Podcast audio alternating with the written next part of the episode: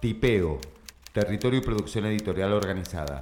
Conoce nuestro catálogo, entérate de nuestras novedades, participa de nuestros encuentros y acercanos tus propuestas. Encontranos en Instagram, Twitter o buscanos en Google como Tipeo Editoriales. Astier Libros, Editorial El Colectivo, Ediciones Culmine, Ediciones Hasta Trilce, Editorial Muchas Nueces, Ediciones del Signo Rara Avis Editorial y Hubo Ediciones. Por un libro federal, colectivo y diverso. Hablamos de espacios antes que de paredes. De todos los lenguajes escénicos que nos atraviesan y de la importancia de ser autónomos para darnos siempre nuestra propia voz.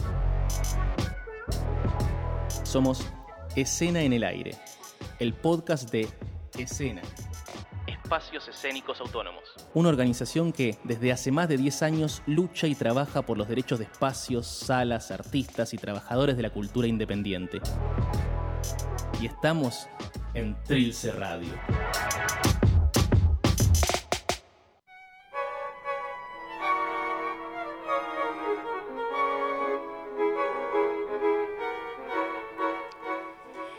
Bienvenidos a nuestra ficción de cada martes, el momento más temido por los autores y el más esperado por nosotras, para divertirnos y por qué no sacar un tema de conversación. Hoy presentamos una versión intervenida y debatida de Los Invertidos de José González Castillo.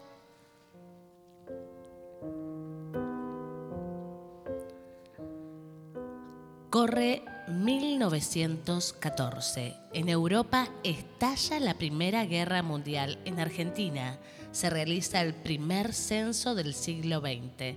Los, resultados arrojan que el país posee 7.903.662 habitantes, de los cuales el 30% son inmigrantes.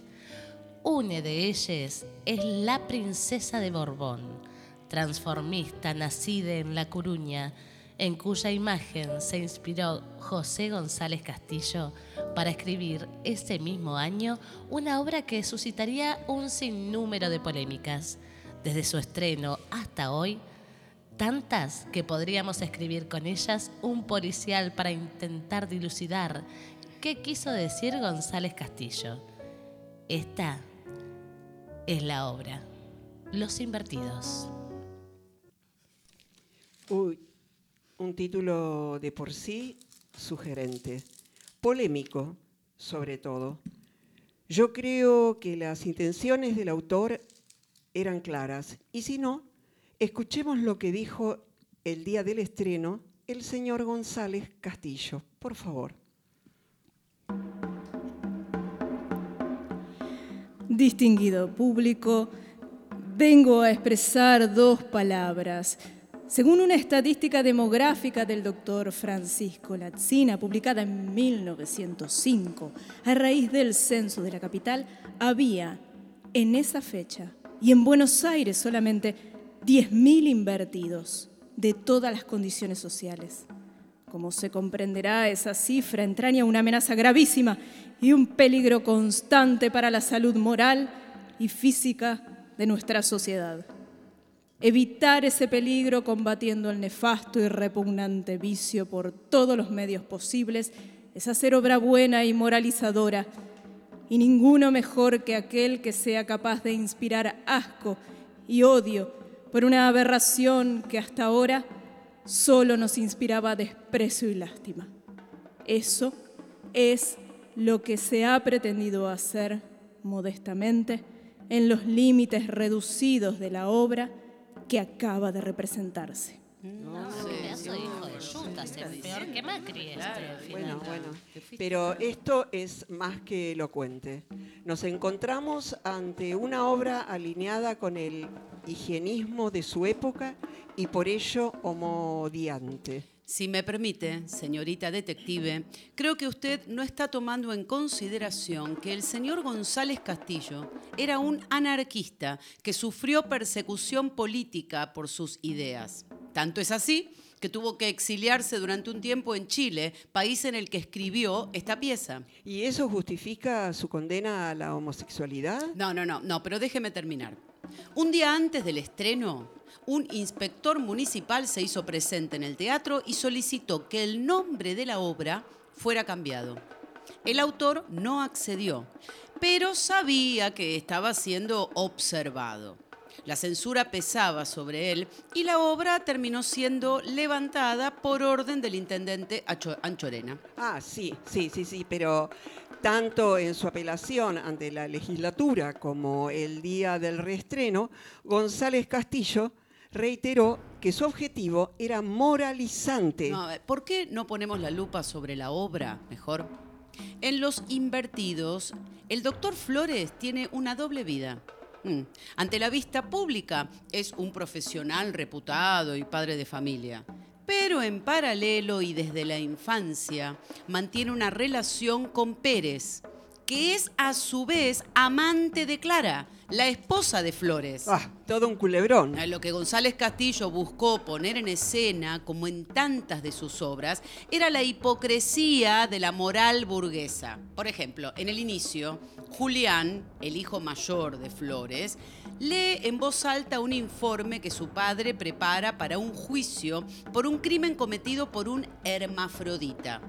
Petrona, la mucama, lo escucha y comienzan a conversar sobre el caso. ¿Sabes lo que es una hermafrodita? Un caso de inversión sexual con anestesia congénita. Yo, si no me hablan cristiano, niño, ¿cómo le voy a entender? Bueno, ¿cómo te explico? Es un, un individuo que es a la vez hombre y mujer. Ah, un manflora. Ah, yo he conocido a tanto ¿Y cómo le dicen a los manflores ahora? Hermafroditas, invertidos. Hermafrodita. Mire usted. Ah, los médicos y los procuradores han de ponerle nombres raros, las cosas más sencillas. En mi época, niño se lo llamaba mariquita, nomás, o maricón. ¿Para qué tantos términos difíciles? Eh, yo he conocido más de 100 de eso. ¿Vos? ¿En dónde? ¿En dónde va a ser? En el mundo, en la vida, en la calle, niño. Bueno, bueno. Bueno, basta. Bueno, basta, suficiente. Ahí lo tiene. Puras referencias despectivas. Acepté revisar este caso solo porque me lo pidió usted y porque ya sabemos, la policía de la moral anda rondando de nuevo. Sí, espere, espere, espere, espere. En esta conversación, Petrona le saca peso al tema. Para ella, ser mariquita es algo común se burla del lenguaje rebuscado del informe y también de Julián por hacerse el sorprendido. El punto de vista del autor está con las clases trabajadoras, no en boca de los burgueses. Ah, ¿y qué me va a decir sobre el desenlace de la obra? Primero, Flores hablando sobre el caso en el que trabaja. Le dice a Clara. La justicia es la que resolverá. Además, hay una ley secreta, extraña, fatal, que siempre hace justicia con esos seres, eliminándolos trágicamente cuando la vida les pesa como una carga. Irredentos convencidos, el suicidio es su última, su buena evolución, como diría Verlaine. Y finalmente, Clara asesina a Pérez y Flores se suicida el mismo final aleccionador para los homosexuales, repetido hasta el cansancio en innumerables ficciones. No, pero es ella la que lo obliga a matarse. Además, está desolado por la muerte de Pérez. Clara representa la doble vara de la mural burguesa, ¿eh? Porque bien que ella se garchó. Epa, epa, epa, epa, pare un poquito. Bueno, bueno, bien que ella andaba con Pérez. ¿Ve? Hasta el día de hoy parece que lo único que de verdad ofende es lo sexual. Pérez era un vicioso, ¿verdad? Francamente. Y francamente, francamente, vicio, la verdad que no le he conocido, pero lo tendría porque era capaz de todo. Ya se cuenta que a los 10 años ya fumaba, a los 11 se escapaba del colegio, a los 12 andaba de él y tocaba la guitarrita. A los 13 lo echaron de popilo por no sé qué moralidad. A los 14, dale que te dale los bailecitos. Y a los 15, a la criada de la casa le vino un hijo, señora. A los 15 de hace cuánto. Pero vicios malos, decía yo. Ay, señora, pero ¿cómo entonces eso le parece que son buenos? No, por supuesto, Petrona, que no son buenos. Pero me estoy refiriendo a No dicen que hay entre hombres no sé qué enfermedades, qué vicios, qué costumbres. A ver, Clara quiere que Petrona diga lo que ella no se atreve a pronunciar. No le importa que Pérez haya violado y embarazado a la sirvienta de la casa, sino que él y su marido sean putos. Lo dije. Ah, bueno, bueno. ¿Y qué hacemos con los debates que surgieron durante sus representaciones? Fíjese, en ese momento el diario La Razón publicó que reflejo de costumbres han de ser el teatro, pero no de costumbres viciosas.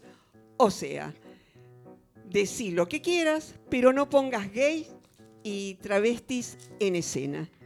Y en 1990, en la apuesta de Alberto Ure... Ah, una versión formidable. pero vea las repercusiones, por favor. A ver. Dijo Cristina Vanegas, Los Invertidos fue un éxito impresionante de público y un escándalo de crítica, casi por unanimidad. Ure fue acusado de hacer una obra que condenaba la homosexualidad.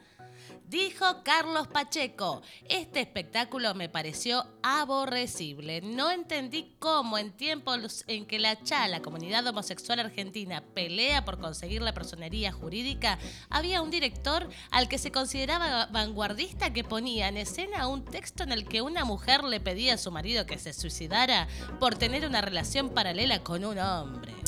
Ay, pero eran los 90, todavía faltaba mucho por conquistar. Escuche, si no, lo que escribió Diego Trerotola en 2011.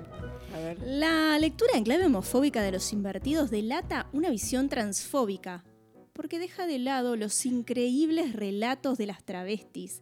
Los personajes trans, Juanita y la princesa de Borbón, están muy adelantados a toda representación queer en la cultura argentina. Bueno, Puede, ser, ¿eh? Claro, mire, mire, mire, vamos a asomarnos un poquito para ver qué pasa adentro del bulín de Pérez. Venga, venga. Vamos.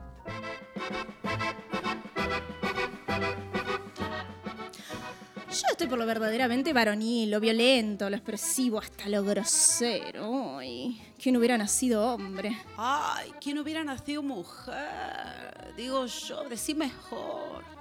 No se quejen, no se quejen que no tienen razón. Al fin y al cabo, lo mejor que, que ser hombre o mujer solamente es ser las dos cosas a la vez. Y ustedes no se pueden quejar. Qué Emilio este, mi maridito, ah, Emilio. Mm. Che, avisa, este es mío, ¿qué te has creído? vamos, vamos, déjense pavada. Son las nueve y Pérez sin llegar. Ah, debe haber ido al duelo de Fernández. Ay, ¿era testigo él? No, pero habrá ido de mirón. Flores es uno de los padrinos. Ay, pero entonces se baten nomás Ricardo y Fernández. Sí, sí, sí, las cosas va de veras. Deben batirse mañana temprano en La, en la Plata. Ah, Ah, entonces con razón no llega Pérez. ¿Irá también? pues entonces no hay más que una solución. Irnos a la estación y traérnoslo a Pérez. No, para eso nos vamos a la policía y denunciamos el duelo. Y así matamos dos pájaros de un tiro. Evitar el lance y hacer quedar a los muchachos. Tres pájaros, tres, porque con ellos tenemos programa esta noche. Ay, magnífico. Vamos entonces, que no hay tiempo que perder. Che, Benito, Llámanos un taxi. Ay, mientras llega el coche me voy a arreglar un poco. Ay, yo voy a hacer lo mismo. No te vas a exagerar el maquillaje, ¿eh? Porque ya sabes que a Flores no le gusta eso. Buah. ¿Y a mí qué me importa Flores? El hombre serio, hipócrita, no hace más que andar disimulando con su aspecto de sabio en conserva, una cosa que todo el mundo sabe. Rico tipo el Flores ese. ¿Yo? Ya hace tiempo que tiré la chancleta. Pero tiene razón, hombre. Es un individuo de posición social, de vinculaciones, casado, con hijos. ¿Qué querés? Que ande como vos por la Plaza Mazzini o los kioscos de la calle Callao buscando aventuras. Che, che, che, che, che, ¿eh? Ya te pasaste. Yo no ando por la Plaza Mazzini. Tiene razón, Juanita. Se es o no se es, ¿eh? Pero ¿para qué tanta hipocresía? Yo también he tirado la chancleta. Personaje social. Y Nerón no era emperador y salía de noche a buscar hombres por la vía apia. Ay, a mí me gustaría eso, che, ¿qué querés?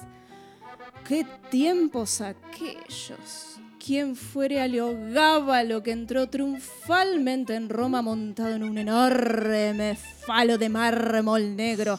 Así, che, así como un cilindro de yerba. ¿Qué es eso? ¿Qué es eso? No, otra vez no, otra vez no. ¡Alto! La yuta, la yuta. ¡Alto!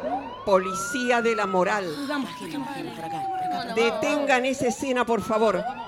Salgan todos de la radio con las manos en alto. Nunca con la yuta, siempre con. ¿Y usted? ¿Usted me escucha, operador? Ponga una música decente y termine con este atropello a la moral y a las buenas costumbres, che. Y así pasó nuestra versión intervenida y debatida de Los Invertidos de González Castillo José. Nos escuchamos en la próxima ficción, en el próximo programa de Escena en el Aire. Los artistas, gente con problemas afectivos. Los artistas, egocéntricos y depresivos. Los artistas, enfermos que se defraudan. Si no logran que los quieran y los aplaudan. Los artistas siempre manteniendo la mentira. Ve que son imprescindibles en la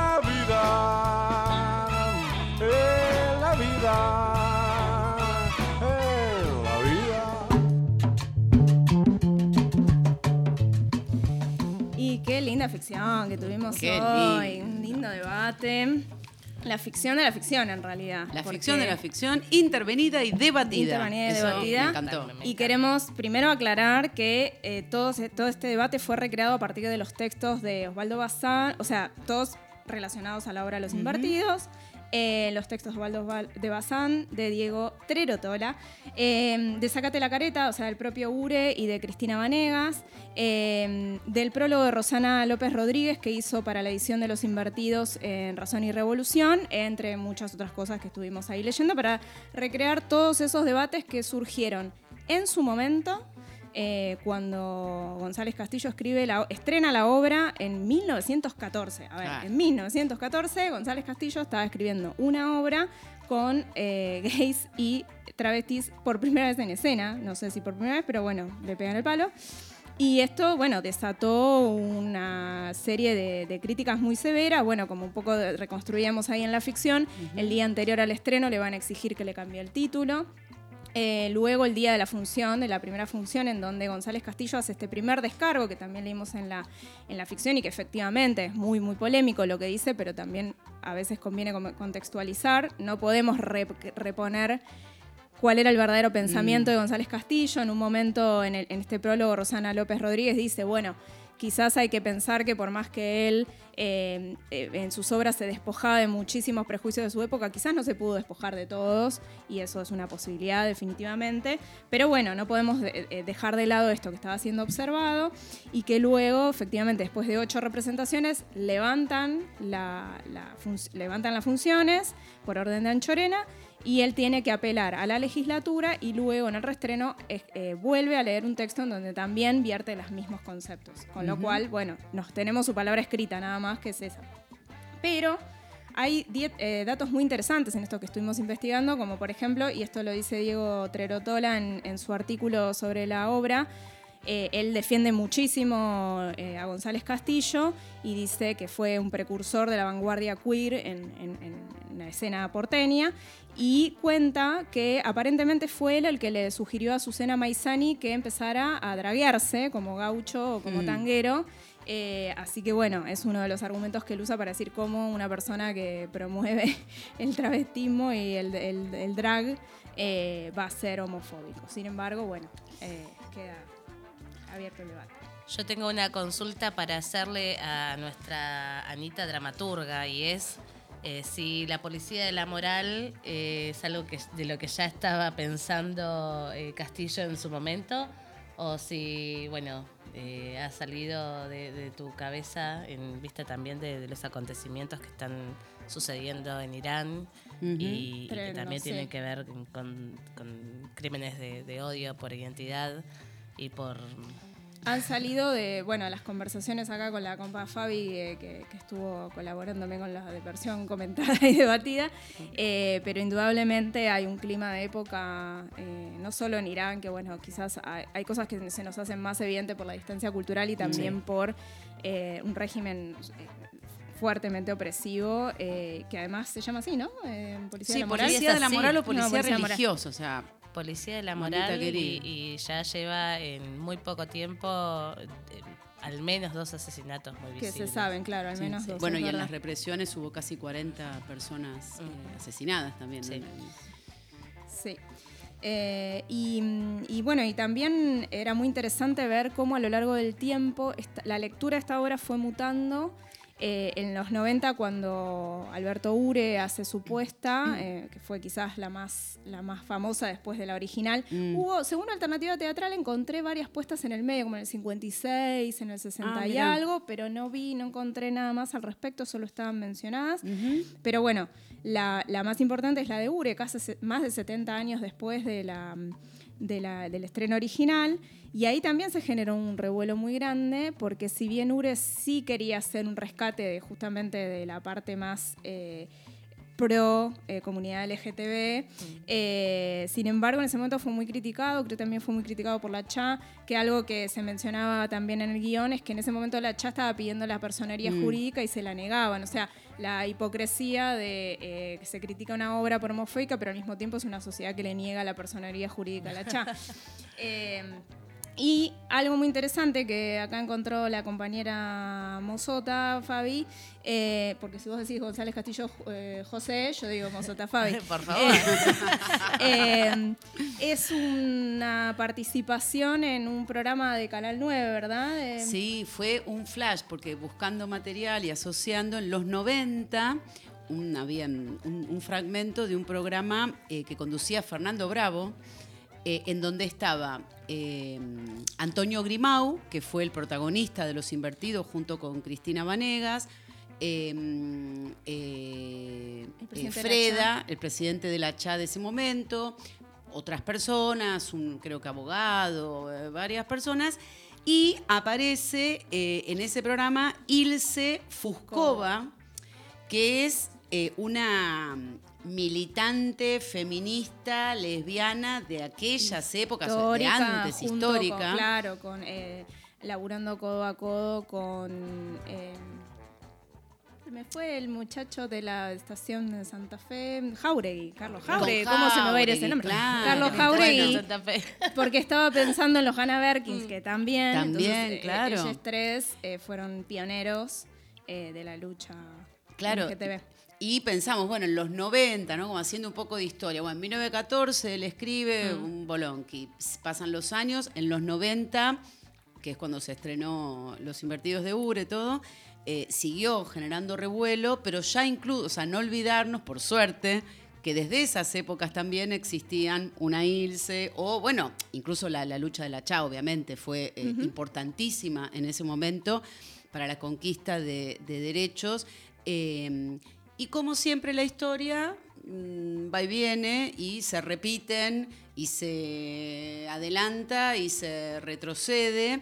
Y también pensando, pues nombrábamos lo dirán que es tremendo, pero me acordaba de esta señora que no, tengo, no retuve el nombre, eh, que quiere ser o ya va a ser primera ministra de Italia. primera ministra de Italia, sí. Bueno, buenísimo todo, ¿no? Hermoso. Y en su discurso, oh casualidad, habla y aparece mucho no solo el tema de los inmigrantes, eh, los inmigrantes, sino eh, el tema de la comunidad LGBTQ, ¿no? Digo, entonces, y estamos en el 2022, casi 2023, ¿no? Esto Ahora, si volvemos a, este programa de los 90, hay un montón de, opiniones encontradas desde gente del público o incluso participantes de ese panel muy, mm. eh, muy reactivos otros no, pero que defienden con unos argumentos que hoy nos parecen bastante polémicos. Quizás en ese momento eran grandes avances, o era lo que se podía decir en televisión, o era, no sabemos muy bien.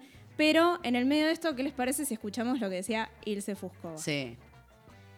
Eh, en junio estuve en San Francisco, California, y había una muestra muy interesante con el título Nacemos desnudos, todo lo demás es disfraz. Y en la muestra, en la inauguración, cualquiera usaba cualquier cosa.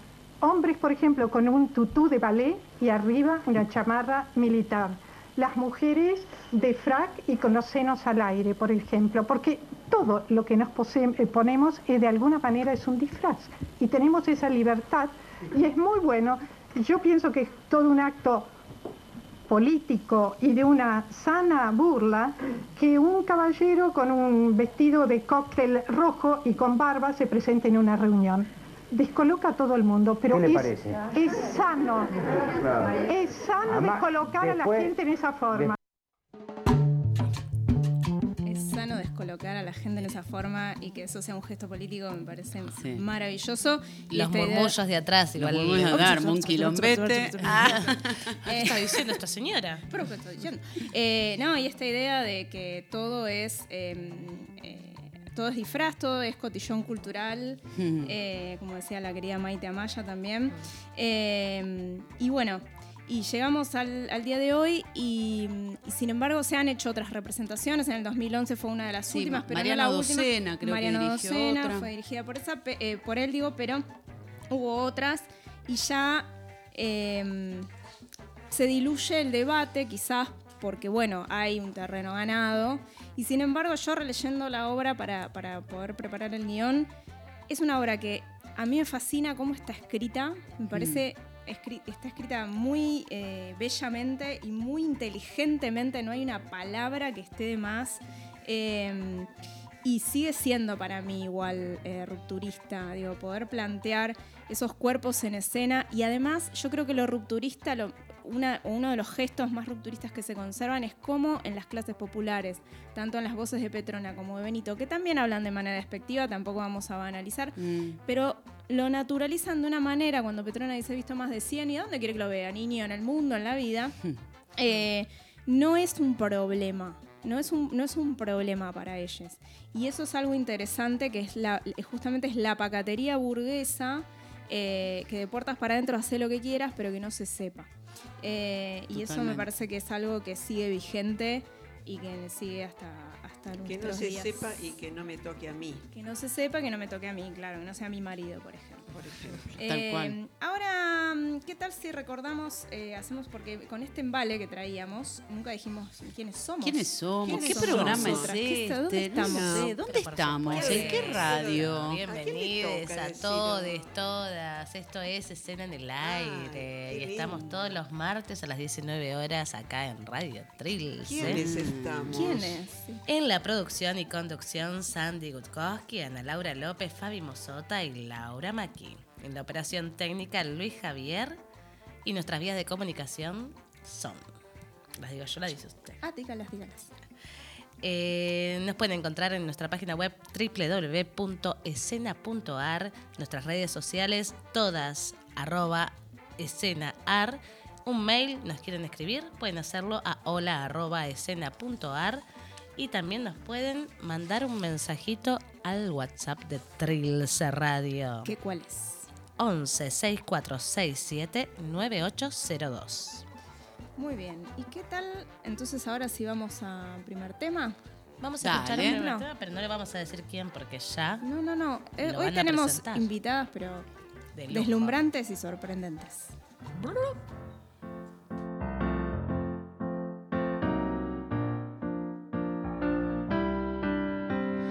Gota a gota, como sangre que salpica y no se agota. De pequeña te enseñaron la manera en que se sueña, distraída, con el cuerpo confiscado en la cocina, invisible, universo que se teje de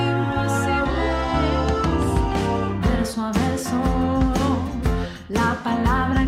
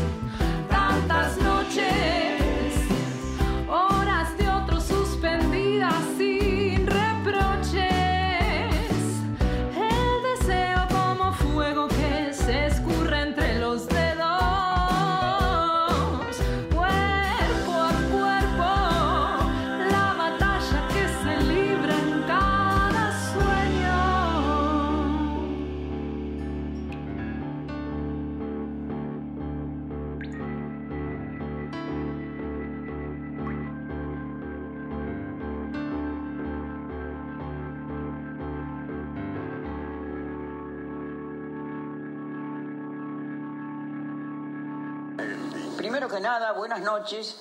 Y segundo, agradecer la ternura. Bueno, y seguimos en escena en el aire. Hola chicas, ¿cómo están? Hola, hola. Hola. Acá estamos eh, después de haber escuchado un tema, nuestro primer tema musical. ¿De quién es? El tema este es, se llama Gota a Gota y les cuento que este tema musical lo elegí yo.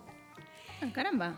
Eh, ¿Elegí un tema Sandy? mm, Lo elegí yo, no sé por qué, Ajá. pero Ahora vamos a lo elegí yo y tengo varios motivos por el cual lo elegí. Primero, porque este tema forma parte de un disco que acaba de salir. Es un disco que fue elaborado en su letra por la poeta Mónica Carossi, que es una talentosísima escritora y que hizo mm, muchos poemas y mm, vinculada con, con músicos y músicas, decidió transformarlos en canciones. Es amiga personal además, así que va un beso para vos, Mónica Carossi. Gracias por, por, por tanta música, tanto amor. El segundo motivo es porque yo siempre eh, apoyo las movidas independientes. Y esta es una movida independiente de Mónica, eh, que hizo lo posible para que, este te- para, para que todo este disco, eh, escrito por ella y musicalizado por muchos y muchas talentosas y talentosos músicos y cantantes, eh, pudiera existir y hoy pudiera estar acá. Les recomiendo Señales en el Río, que así se llama. El tema se llama Gota a Gota. ¿Y, también, quién lo interpretó? ¿Y quién lo interpretó? Y también lo elegí porque lo interpreta la talentosísima Laila Streimel. ¿Quién es Laila? Ay, me Y suena Laila mucho. Streimel es una Suena. cantante eh, y es mi hija. Ah, con razón. Ya la hemos Ah, escuchado en este por programa. todos esos motivos. Pero además el tema está elegido porque, no sé si escucharon bien la letra que Mónica escribió, está vinculado justamente con el tema de género. Ella, eh, yo interpreto, ella deja abierto el tema, pero yo interpreto que es un homenaje eh, a la lucha eh, de tantos años atrás, de tantos años de ahora y de tantos años que todavía nos quedan, eh, para visibilizar eh, esta necesidad de eh, mujeres salidas de sus estereotipos. Eh, gota a gota, eh, gota a gota iremos cambiando, sería. Eh, y otras gotas más, pero lo más importante es que mm, está dedicado a todas nosotras eh, y a todas las que quieran ser mujeres. Muy hermoso, y muy pertinente. Y esto de que Sandy haya elegido un tema es indicio de que hoy justamente las invitadas de nuestro programa son nuestras queridas Sandy Gutkowski y Fabi Mosota. ¿Por qué? Porque esto es un programa de escena y escena está integrada por espacios y artistas. Y ellas son artistas queridísimas de escena, por supuesto. Em, bien. Bienvenidas entonces. Ay, gracias. Qué lindo estar acá. Gracias por la invitación. Un placer tenerles en casa. Qué bueno que vinieron. en casa, Sí, ¿no, sí, Sandy? Y además, qué suerte que me den la bienvenida a mí. Por supuesto. Sí, ya hablarás vez. de eso, ya Sí, sí, hablarás sí, de pero- eso. ¿eh? Vamos a, vamos a tener el honor de presentarlas y entonces, bueno, voy a empezar con Sandy ya que ella empezó con su tema. ¿Quién es Sandy Bukowski? Lo más importante que tenemos que saber, y le levanto acá mi índice de la mano izquierda y digo que Sandy Bukowski es pedagoga. ¿Por qué? Porque es licenciada, egresada de Ciencias de la Educación de la UBA, es máster en Educación en París, directora y docente teatral, coach de actores, artista visual. Y este es un punto muy importante del que vamos a hablar bastante. Se ha formado con grosos como eh, David Amitín, Rubén Schumacher, Emilio García Huevi, eh, Juan Carlos Gené, Laura Yuyen, Teresita Galimani, lo pronuncié mal, eh, y entre otras figuras, y en su larga trayectoria ha dirigido obras como Guardapolvo, Cupido.net, Vestides de la Me, Cangrejos, Coma, Espejos del Rosedal, Voltaje, La que no fue, Rosaura la vida, Buen día señor doctor, Ropa de mujer Celestina, y siguen los éxitos, unas hermosas obras dirigidas por Sandy, que además eh, ella empieza a integrar escena justamente como docente, coordinadora y gestora de su espacio Ventanas, que tuvo paredes entre el 2004 y el 2020, pero que sigue latiendo como espacio dentro de escena, por supuesto.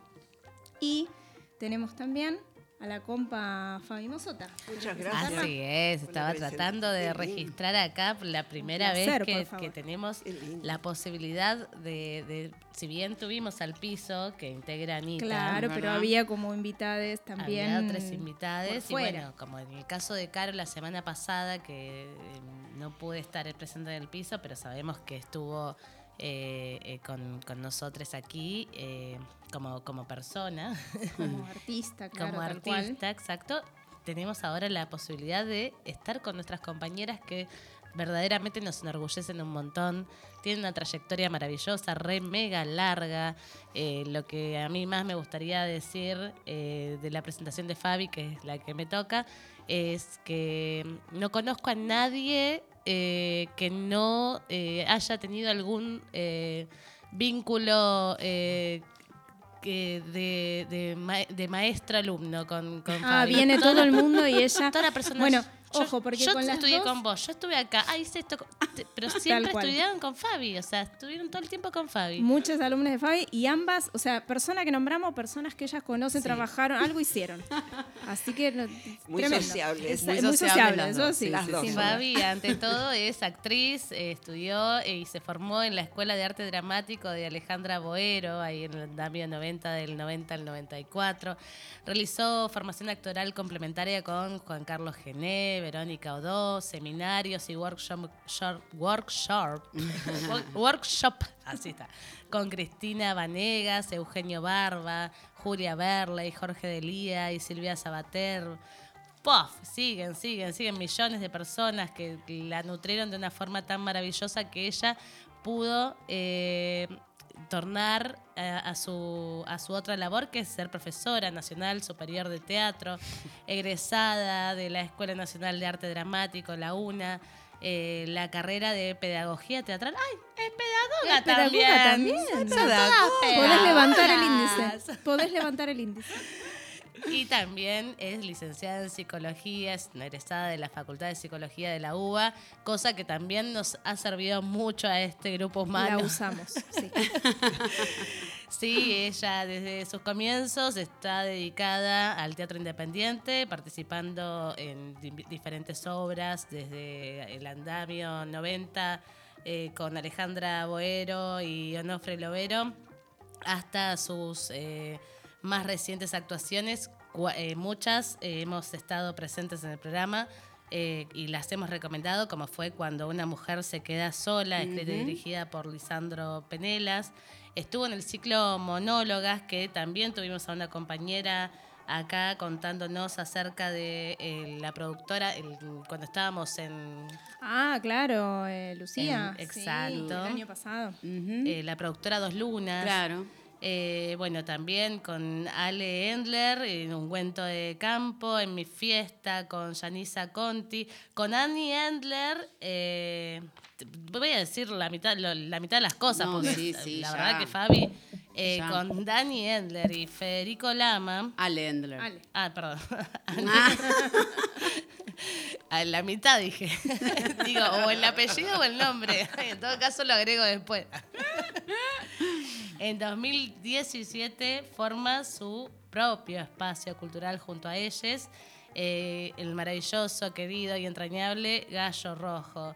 Todo eso y es. muchísima más, muchísimo más. Lo que más puedo decir de ambas es que son unas compañeras maravillosas, que las adoro, las amo y son muy, muy importantes para mí. Ay, gracias. Ay, me- pero de Sí, verdad vamos vamos- a llorar. Un vamos a desastre. llorar, con esto No ya ahora la media hora que queda Gracias, compa. Bueno, Eh, muchas gracias por la presentación de las dos, ¿eh?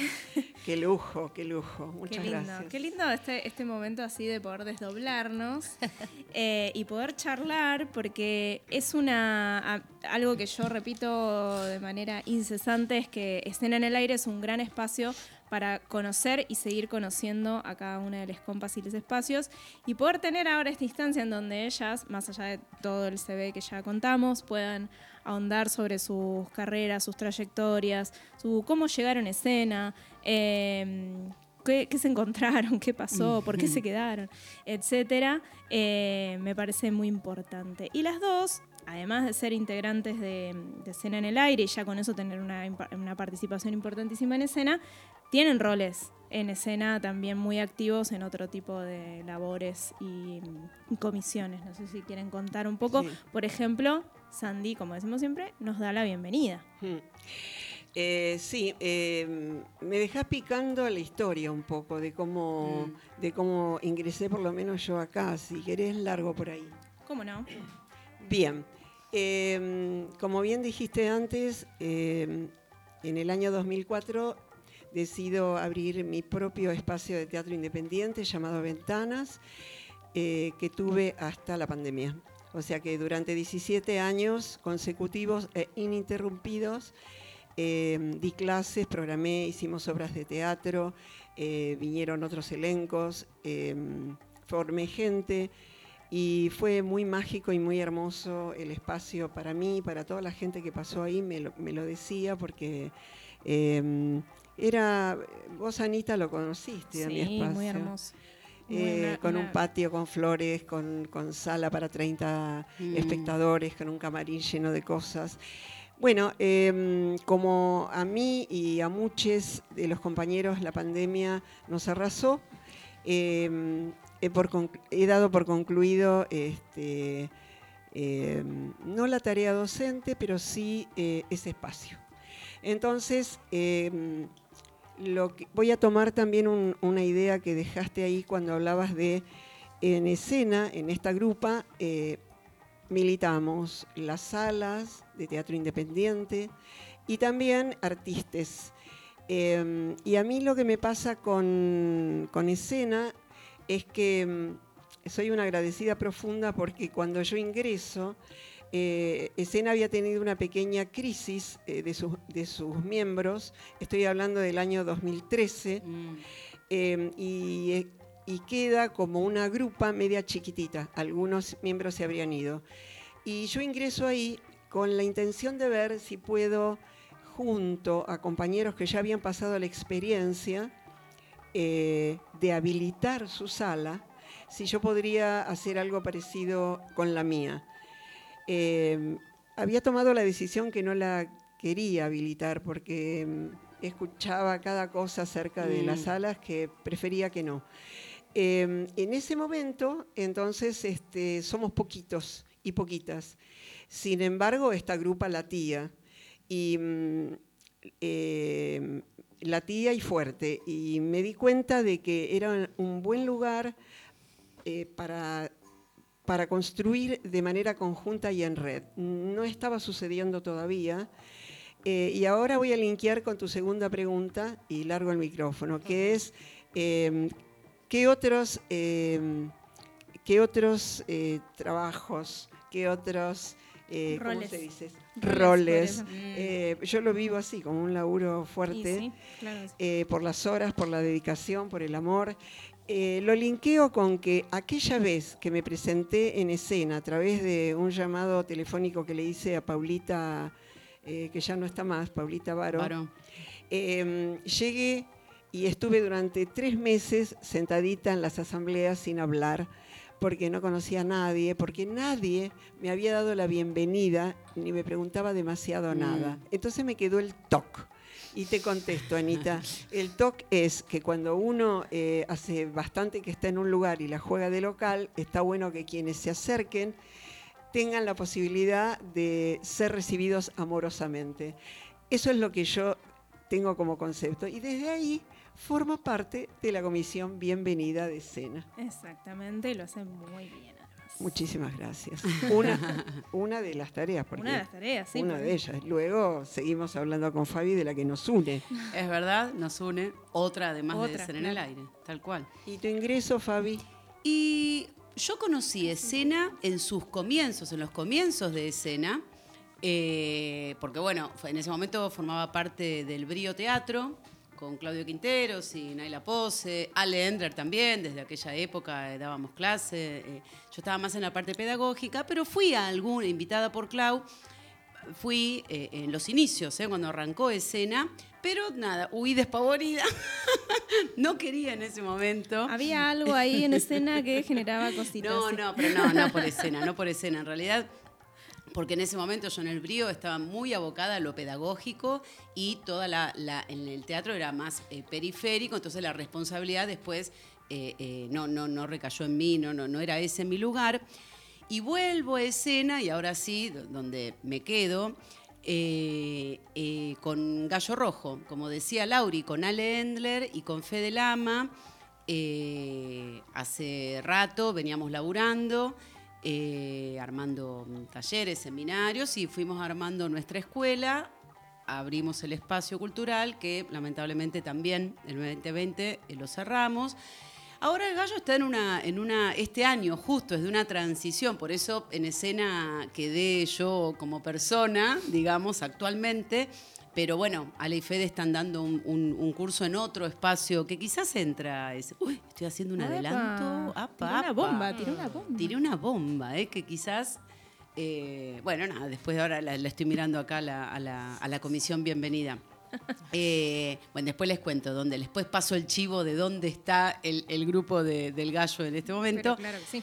Eh, pero bueno, la- la- el ingreso fue en una época brava también, en, en el eh, En el 2019, 2020, No, claro. yo recuerdo que 2020. nos conocimos por Zoom. Es verdad, nos conocimos por Zoom mucho tiempo. eh, Sandy fue quien bien vino al gallo.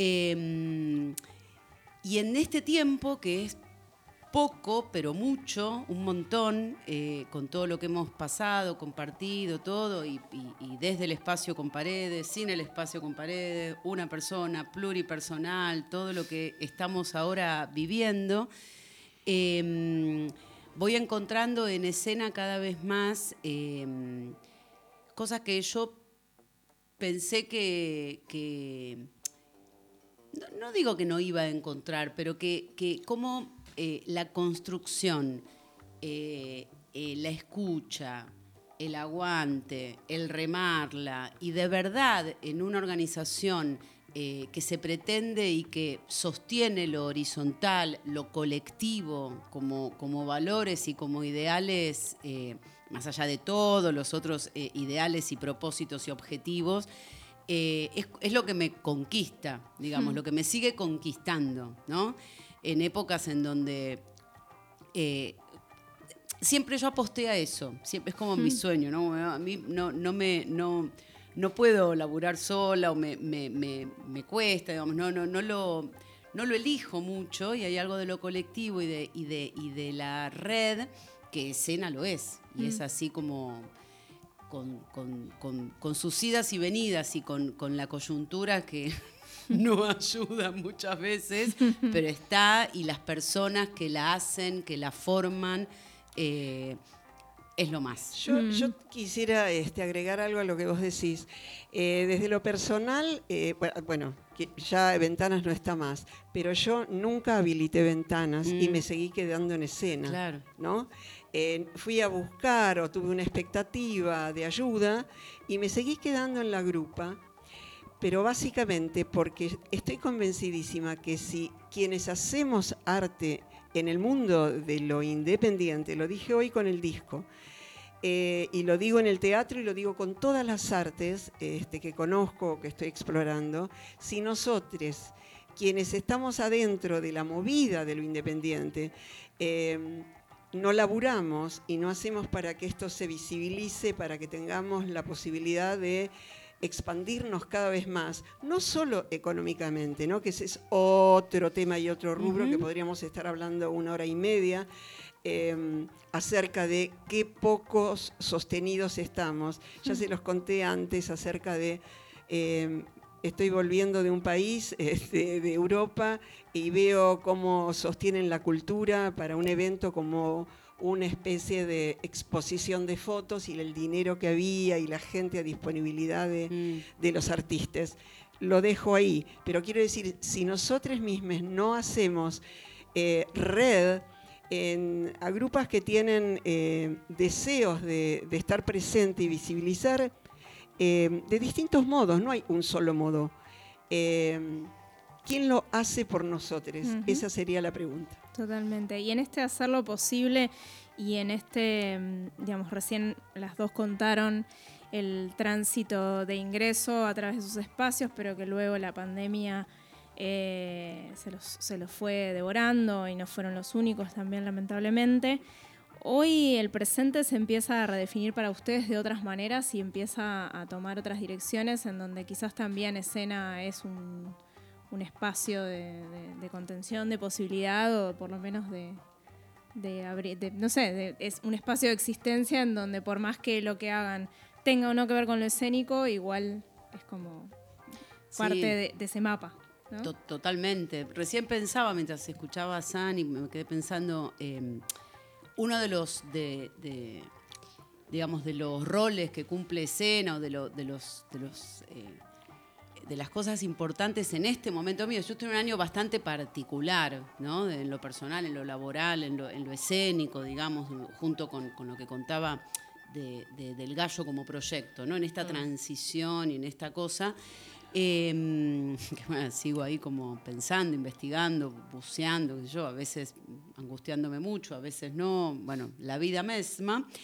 Eh, pero justamente escena es un lugar en donde me, me acompañan a pensar y me puedo pensar o repensar escuchando, escuchando cómo se piensan y cómo se, se, mm, eh, se comparten justamente ideas, preguntas. Eh, Esto que siempre jodemos en el programa con esto de hacer preguntas. A mí me encanta hacer preguntas y, y después, bueno, Y no salir sé. corriendo. Y claro, y salgo corriendo. Pero esto, ¿no? Como que de pronto me van cayendo las fichas. A lo mejor hace un tiempo, es más, alguna de ustedes les he dicho, y yo no sé muy bien, como que iba a las asambleas y sentía que mm, estaba ahí, pero como muy observadora y muy como queriendo ahí ver todo desde, desde un lugar más de afuera. Y realmente me siento parte y creo que la, mm, la gota a gota, me viene el tema que decía Sandro, la- el- el- cada piedrita que se va poniendo cada día, o cada gota es más lindo, eh, me nutre. Y quizá no soy tan consciente, ¿no? Y eso lo agradezco un montón. por- Porque me parece que en, este presente mío, escena tiene ese papel y es fundamental, además de la red, del sostén, ¿no? Pero esto de, de poder y más en los tiempos que se vienen, y más en esta cuestión ¿no? de, bueno, de, posicionarnos, de, de- de despertarnos, de, no, no, no dejarnos vencer por, por tanta mierda circulando eh, y, por el, el- desgano, ¿no? Y esto cosas que compartimos muchas veces, como que hay algo de lo político que me parece que es fundamental, ¿no? También eh, eh, en, lo- en- en- en un colectivo escénico, artístico, ¿no? Sí, a mí me, me da por decir eh, algo así como, a ver si lo puedo expresar. Para mí Ventanas no es, un, no es solamente un espacio, no fue solamente un espacio. Eh, Ventanas para mí tiene el carácter de un concepto, que es cuando puse el nombre de ese espacio, que añoro, pero que ya fue, era porque era la posibilidad como pedagoga que subraya acá Anita, Dedo. el El dedo, el dedo de pedagoga, la posibilidad de eh, abrir eh, ventanitas en tanta gente que no se animaba, no quería, no podía, en esto de acercarse a lo creativo que el teatro es. Eh, pero sin embargo, me trasciende eh, la palabra ventanas porque yo soy una ventana. Eh, yo siento que también tengo un espíritu eh, muy curioso, muy curioso y muy observante. Entonces, yo ayudé y seguiré ayudando a abrir eh, las ventanas de otros y de otras, en tanto muestre como directora una obra eh, y se quede pensando. Y eh, o en cada gesto artístico yo tengo eso, la sensación de que pertenezco a escena porque tenga la disciplina que tenga para desarrollar, y de hecho ya estoy en otra, eh, hago cosas vinculadas con el arte. Eh, no sé si soy más profesional o menos profesional. Eh, estoy vinculada con el arte y mucho. Y últimamente, eh, ya van a ser 10 años, se me dio por incursionar y observar qué sucedería con el arte visual. Ahí vamos a preguntar qué otras ventanitas estabas Mm, abriendo. Entonces, digo, eh, mientras estoy en el- eh, y sigo estando y estaré eh, militando por el palo del teatro independiente, porque soy una espectadora compulsiva del teatro. Yo voy dos, tres Mm. veces por semana a ver obras de mis compañeros y de otros, porque leo teatro, porque estoy en escena en el aire. Eh, me da por ver qué pasa en el mundo de lo audiovisual y me puse a estudiar fotografía eh, y voy haciendo cositas y voy investigando y mm, tengo una edad que me puedo dar permiso para hacer lo que quiera. Todis. Lo que quiere y, lo- y muy bien, y muy además bien, eh, exacto. convocada para otros países. Para otros Sí, países porque y ahora- otras provincias, Otras provincias se nos va ya- Tucumán. Se federaliza acá es eh, muy es- es- en ventanas igual pueden seguir eh, seguir tu, tu trabajo incluso también el fotográfico esto es así Sí, porque lo que tengo es una página web. contanos, por favor. Eh, que hay como puntitas para ir observando. Está escena en el aire, le- los podcasts del año pasado, está la fotografía, están las fotos de todas las obras que estos últimos, para poner un coto en los años, porque tengo muchos, entonces los últimos 10 años eh, van algunas fotitos de las obras que se representaron en escena, en, perdón, en ventanas y fuera de ventanas. La página es www.ventanasteatrales.com.ar. Excelente. la recomiendo un montón y eh, la verdad es que pensaba no o sea primero voy a hacer una autocrítica al aire y decir que eh, me parece muy eh, poco un solo programa para las dos, verdaderamente. eh, yo creo que esto no puede quedar así porque hay tanto, por, las conocemos, entonces sabemos tanto, quedó tanto por decir y hablar. Por ahí vienen otros compañeros de espacios y bueno, no, no sabemos bien qué queda, porque de última se lo callaron ellos.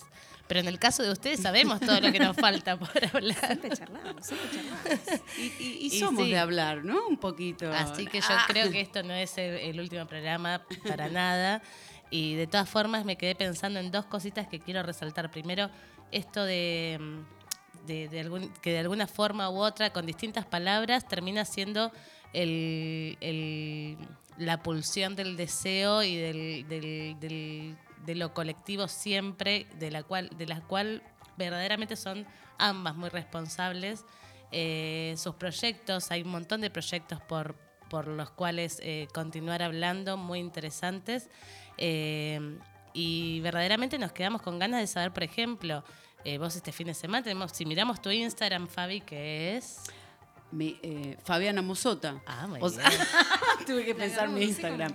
No, tenemos porque unas clases hermosas ahí, eh, con- con- digo, en, este, en, este, en esta crisis que nombrabas, de pronto sí, te porque está, está, o sea, otro mi tipo de- Instagram, Fabiana Mosota, pero eh, Gallo Rojo, Espacio Cultural, es el Instagram del Gallo, que eh, esto que contaba, Ale y Fede están eh, dando las clases en un espacio amigo, que de paso lo pasó el chivo Por también, favor.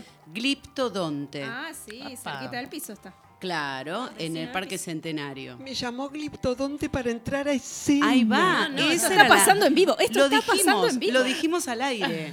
Eh, ahí eh, con, con compas, amigues, Agus Soler y, y Martín Elías Costa. eh, bueno, así que pronto eh, seremos compas. Y bueno, ahí esto que decía, el- el- el- el- en esta transición, el, el- el proyecto Gallo Trashumante, ambulante, ahí moviéndose, está en el espacio Gliptodonte. Y, pará, voy a pasar un chivo personal, Pero porque claro hablaron sí. varias veces del ciclo monólogas y volvemos por dos funciones. eh, que Dos Lunas productora hace la producción, con bueno, Lu Márquez también, compa de, de escena, yo.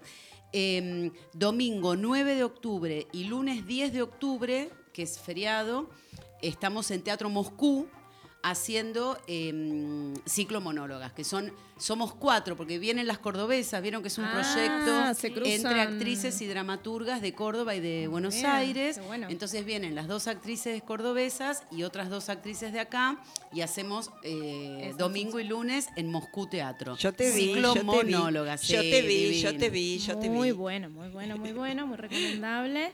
Eh, y vos también te estás ahora yendo. Me estoy hacia yendo. dónde? Me voy a Tucumán, a la Bienal eh, de Foto Documental de Tucumán, la Bienal que se hace en la ciudad misma de Tucumán. Eh, me eligieron con una obra eh, a partir del tema eh, Cuerpos en conflicto en relación a, a desaparecidos este año vinculado con López. Eh, la Bienal lo toma eh, y yo eh, hago una instalación autorreferencial porque es una foto mía eh, que se las voy a mostrar, que es bastante interesante y que parece que linkea bien con lo que quieren mostrar allí.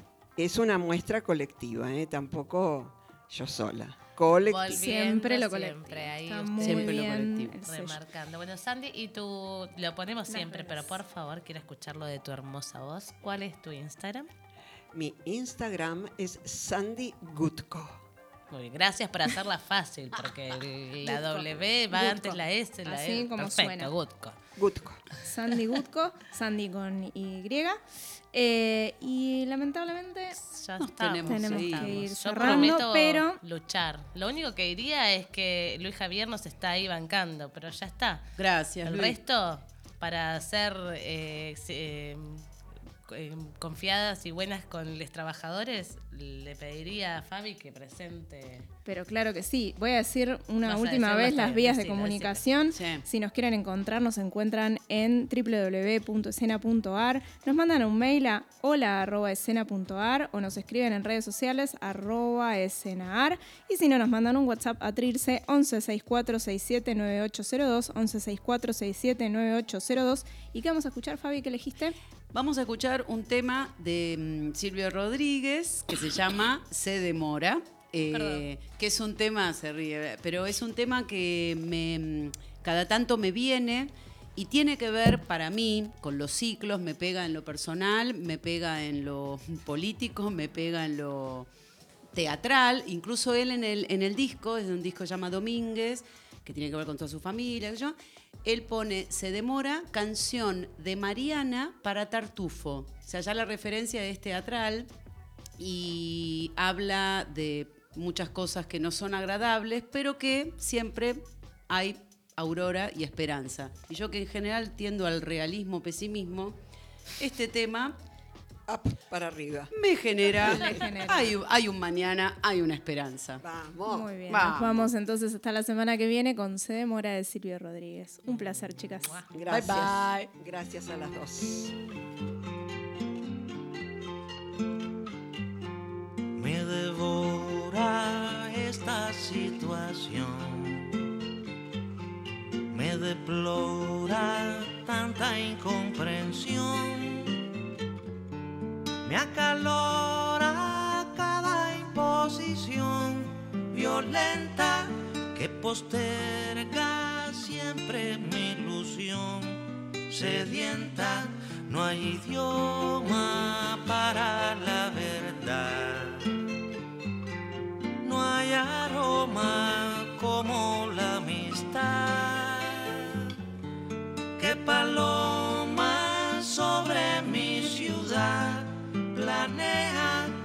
se asoma para que mi edad la crea. Se demora el trillo que va al cielo. Se demora el día de mi vuelo. Y yo me impaciento y me sueño al viento. Se demora el pájaro Se demora el verdadero amor.